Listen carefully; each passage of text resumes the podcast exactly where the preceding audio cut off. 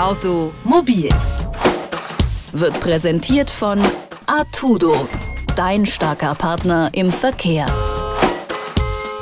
Die deutsche Automobilwirtschaft boomt. Daimler, BMW, Mercedes und VW jagen um die Wette. Die Wirtschaftskrise scheint vergessen, soweit die Statistik. In der Praxis bringt dieser steile Aufwärtstrend allen etwas, nur nicht den Arbeitnehmern an deutschen Standorten. Denn hier stagniert der Absatz der Automobilwirtschaft und das seit fast zehn Jahren. Was boomt, ist die Produktion im außereuropäischen Ausland, besonders in China. Die Verlagerung ins Ausland, der demografische Wandel, der Klimawandel und all das sind Probleme, mit denen sich die deutsche Automobilwirtschaft dringend auseinandersetzen muss. Das jedenfalls ist das Ergebnis einer Studie der Friedrich-Ebert-Stiftung. Wie Phönix aus der Asche? Fragezeichen zur Zukunft der Automobilindustrie in Deutschland. So heißt dieser Forschungsbericht. An der Studie mitgearbeitet hat Wolfgang Schade. Er kommt vom Fraunhofer Institut für System- und Innovationsforschung, kurz EASY, aus Karlsruhe. Und jetzt ist er bei mir im Studio. Guten Tag, Herr Schade. Guten Tag. Der Verband der Automobilindustrie VDA hat das Jahr 2009 zur schwersten Krise der Automobilindustrie seit 1945 erklärt.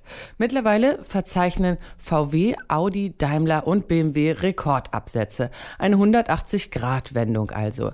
Lässt sich überhaupt zusammenfassen, was sich in den vergangenen fünf Jahren alles getan hat? Das lässt sich schon zusammenfassen. Die Märkte haben sich unterschiedlich entwickelt. Also man sollte hier unterscheiden, wie der deutsche und der europäische Markt sich entwickelt haben und wie dann die Wachstumsmärkte in Schwellenländern, insbesondere in China, entwickelt haben. Im äh, deutschen Markt äh, ging es leicht bergauf wieder in den letzten Jahren. Insgesamt der europäische Markt stagniert oder geht sogar zurück mit den Absatzzahlen und den Umsatzzahlen für die Automobilindustrie.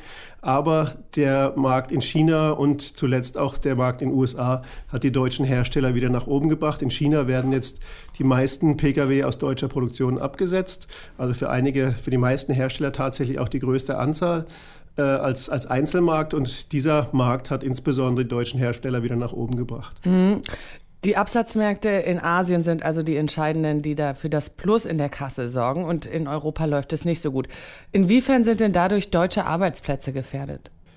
Ja, hinsichtlich der deutschen Arbeitsplätze stellt sich die Frage, wie stark das, der Absatz im Ausland und auch die Produktion im Ausland dazu führt, dass eben Produktion nicht mehr in Deutschland stattfindet und dadurch Arbeitsplätze verloren gehen oder ob die Produktion, die zunehmend eben auch in China und teilweise in den USA stärker äh, platziert wird, dazu führt, dass die Arbeitsplätze aus Deutschland abwandern. Bisher sieht man diesen Effekt noch nicht. Ähm, es wird in Deutschland noch sehr stark an der Forschung und Entwicklung der neuen Technologien, neuer Fahrzeuge gearbeitet. Dadurch sind Arbeitsplätze hier gesichert und sicherlich auch dadurch, dass die Premium-Fahrzeuge zum großen Teil noch in Deutschland produziert werden. Aber die Frage ist, wie lange ist das noch so? Auch die Hersteller, auch die Forschung und Entwicklung, da gibt es Tendenzen, dass auch diese F&E in China zum Beispiel angesiedelt wird und auch dann eine Gefahr für die guten deutschen Arbeitsplätze in der F&E äh, gegeben ist. Gehen denn die Hersteller nicht auch ein gewisses Risiko ein, wenn sie ihre Produktion sozusagen nach China verlagern und möglicherweise die gewünschten Absatzzahlen gar nicht erreicht werden, wenn die Nachfrage, wie sie sich jetzt ähm, gewünscht oder auch berechnet wird, gar nicht eintritt?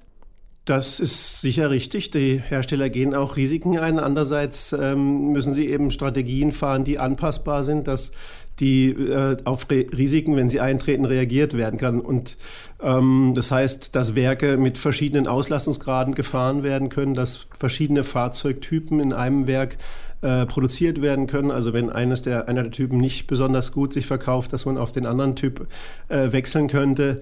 Die Hersteller haben natürlich gerade im chinesischen Markt, über den wir jetzt hier am meisten gesprochen haben, wenig Möglichkeiten, dadurch, dass der chinesische Staat sie noch zwingt, auch zum Teil da zu produzieren mit lokalen ähm, Herstellern, Zulieferern zusammenzuarbeiten, Local Content in die Fahrzeuge einzubauen. Und dadurch sind sie, wenn sie auf dem chinesischen Markt erfolgreich sein wollen, auch verpflichtet, im Moment dort ihre Werke mhm. aufzubauen. Mhm. Macht ja Sinn aus chinesischer Perspektive. Aus chinesischer Perspektive, genau. Mhm. Ja.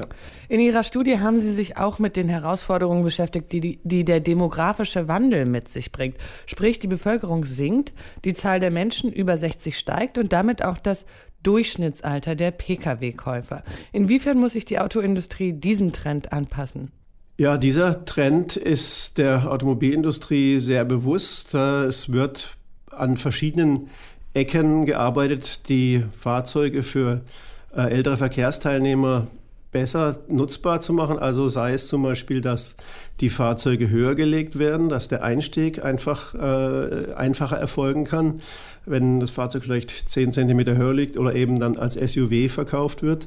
Äh, dadurch äh, ist es sicherlich ein Effekt. Anderer Effekt ist, dass äh, mehr Assistenzsysteme zur Unterstützung der Fahrer in die mhm. Fahrzeuge eingebaut werden. Einparksysteme, Spurhaltesysteme, Brems, mhm. Notbremssysteme und ähnliches, die, die eben die Fahrer unterstützen und mit diesen Maßnahmen ähm, sorgt die Automobilindustrie vor, dass auch für die ältere Generation ähm, Möglichkeiten, die Autos zu nutzen, geschaffen sind. Ja. Mhm. Sind SUVs alte Leute-Autos? Bis zu einem gewissen Grad schon. Aber die lassen sich doch recht schwer einparken eigentlich, oder? Ob der Größe. Sie lassen sich, wenn Sie keinen Parkassistenten haben, sicherlich schwieriger einparken als ein kleineres Fahrzeug. Wenn aber dann der Einparkassistent äh, im Fahrzeug eingebaut wurde, dann funktioniert das Einparken eben auf Knopfdruck. Dann ist das eigene Einparken nicht mehr nötig, sondern das Fahrzeug übernimmt das für Sie. Hm. Lassen Sie uns noch mal über eine andere Herausforderung reden am Automobilmarkt, nämlich das Carsharing.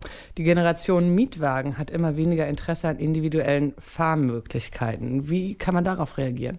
Gut, das ist richtig. Bei der jüngeren Generation sieht man äh, zum einen Tendenzen, dass die Anziehungskraft des Automobils abnimmt und dafür die IT-Geräte, Tablets, Smartphones äh, zunehmen als Statussymbol. Dafür dann die, ähm, das Verständnis, die Mobilität flexibler zu handhaben, also an einem Tag eben doch das Auto zu nutzen, dann aber vielleicht ein geschertes Auto, ein Carsharing-Auto, am anderen Tag den ÖPNV, das Fahrrad oder ähnliches.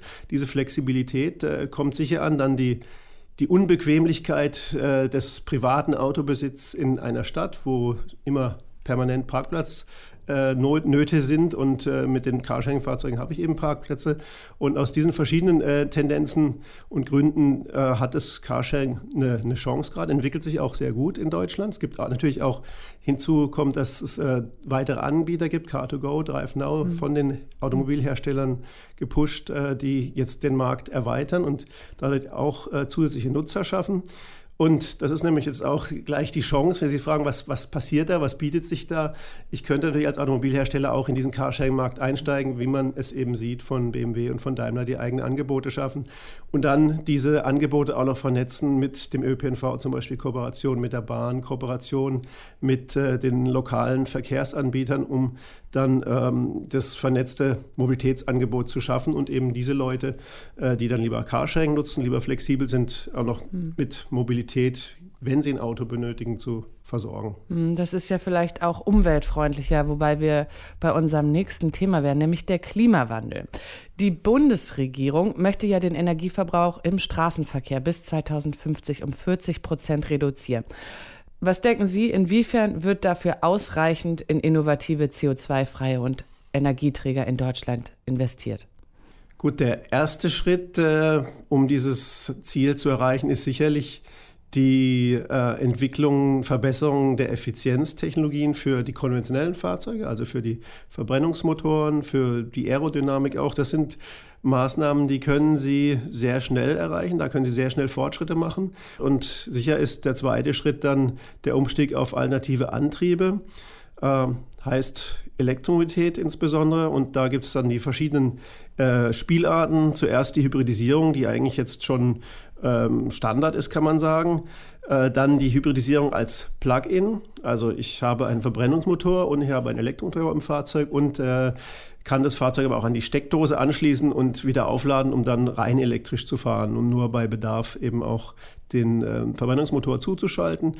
Und ähm, da eine Spielart davon wäre noch die, die Range Extender, die jetzt den, den Verbrennungsmotor nicht mehr zum Antrieb benutzen, sondern zur Aufladung der Batterie und äh, sonst immer elektrisch fahren und als letztes eben die Batterie, rein Batteriefahrzeuge, die nur mit äh, Strom fahren, die Batterie am Ladekabel oder per Induktion laden. Und das ist, ähm, denke ich, eines der, der Fernziele, dahin zu kommen zu den reinen Batteriefahrzeugen. Die Schwierigkeit ist eben jetzt noch die Kapazität der Batterie mhm. und die Kosten der Batterie. Aber sperrt sich da nicht auch die deutsche Autoindustrie so ein bisschen? Die deutsche Automobilindustrie ist da sicherlich nicht vorangegangen. Da gab es den Weckruf dann von Tesla, dadurch, dass Tesla mhm. das erste Batteriefahrzeug so zu Zeiten der, der Wirtschaftskrise auch noch auf den Markt gebracht, 2008, 2009. Und äh, es gab dann eine konzertierte Anstrengung der Politik der Automobilhersteller, die Elektromobilität voranzubringen in Deutschland mit deutschen Herstellern. Und ich würde jetzt äh, nicht sagen, dass die Industrie sich, sich heute noch sperrt. Sie ist allerdings äh, im Moment noch etwas enttäuscht von den Markterfolgen, aber sie hat ja jetzt doch 15 bis 20 äh, eigene Fahrzeuge im Angebot.